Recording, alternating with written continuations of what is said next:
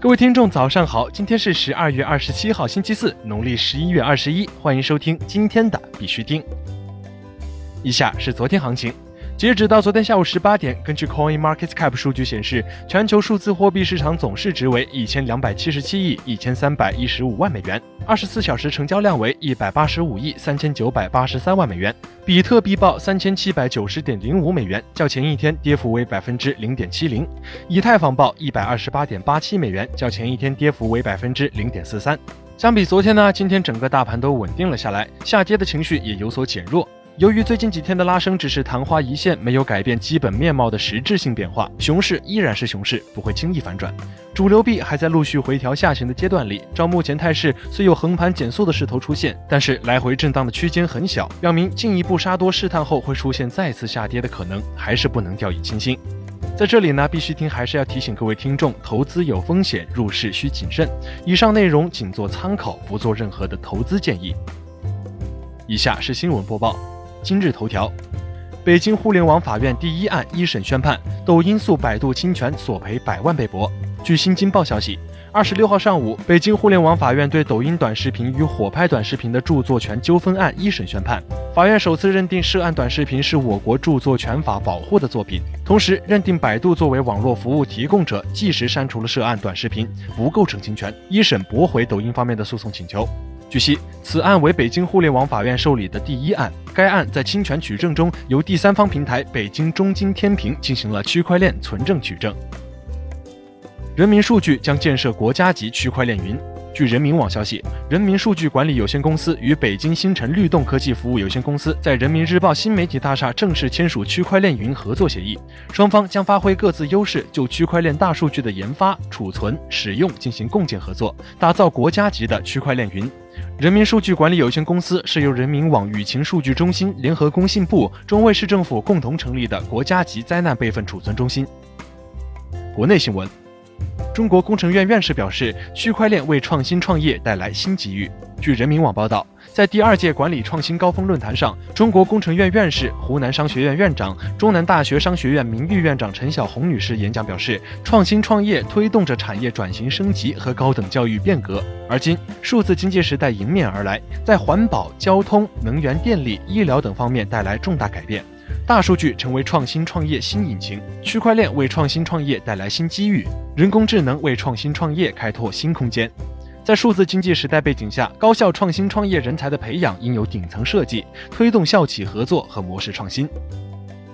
币安年终致信表示，对2019提出七点展望。币安刚刚在二零一九年发布了二零一八年币安年终回顾，币安 CEO 赵长鹏致币安朋友们的一封信，信中总结了二零一八币安一年的工作以及成就。币安展望二零一九，工作内容包括：第一，Binance 点 com 上的更多功能；第二，币安链主网高性能的 DEX，一秒的交易确认时间，实现真正的即时交易；第三，将在全球建设多达十个法定交易所；第四，与行业领导者建立更多合作伙伴关系。第五，更多用利和采用 BNB。第六，币安投资或收购更多有趣项目。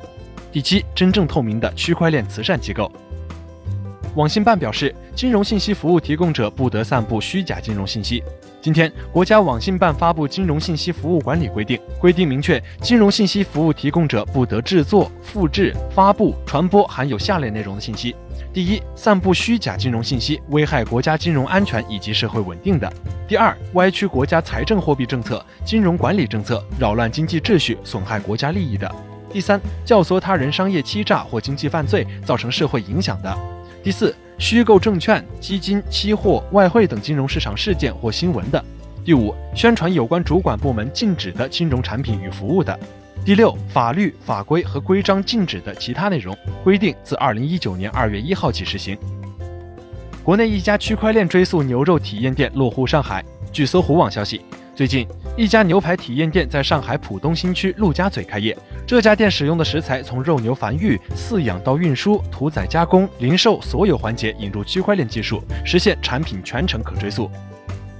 国际新闻，奥本聪表示，比特币将成为付费订阅的主要手段。据 CCN 消息，奥本聪在接受电视采访时表示，未来比特币可能会成为订阅服务进行自动付款的主要手段，类似于 Patreon。他表示，要实现这一目标，就需要新的 APP、新的智能合约、新的格式等等。随后他又补充道，通过比特币预先签署交易，订阅者可以自动为他们需要订阅的服务付款，从而使内容创作者从中受益。尼日利亚区块链专家表示，加密货币有助于推动尼日利亚经济。据 CCN 报道，尼日利亚区块链专家奥迪亚表示，加密货币监管是一个关键的问题，可以帮助巩固人们对尼日利亚和非洲加密行业的信任。奥迪亚还谈到了加密采用的其他方面，并讨论了加密货币的去中心化和普遍性如何有助于推动尼日利亚经济，同时满足人民的需求。对尼日利亚加密市场实施更多监管措施，似乎只是时间问题。美国银行申请改善现金处理方法的新区块链专利。据 Coin Telegraph 报道，根据十二月二十五号发布的新专利申请，美国银行希望建立一个系统，通过区块链技术改善现金处理方式。该专利最初于二零一七年六月提交。美国银行表示，银行巨额运营中现金处理的责任方面存在沟通困难，并建议区块链可以帮助缓解这些问题。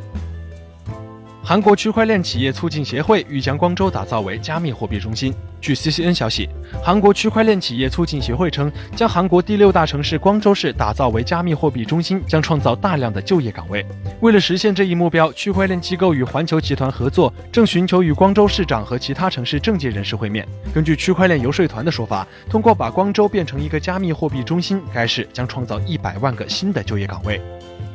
SEC 公布2019年合规重点检查方向，数字资产为其中之一。据美国证券交易委员会官网显示，美国 SEC 的合规检查和检查办公室公布了2019年的重点检查方向，包括：一、负责关键市场基础设施注册人的合规性和风险；二、散户投资者的重要事项，包括老年人和退休储蓄；三、FINRA 和 MSRB；四、数字资产；五、网络安全；六、反洗钱计划。今天的必须听新闻播报就到这里，更多区块链资讯，请关注我们的微信公众号 b i x u t i n g 下划线，也就是必须听的拼音加上一个下划线。感谢各位听众的支持，祝大家度过美好的一天，我们明天见。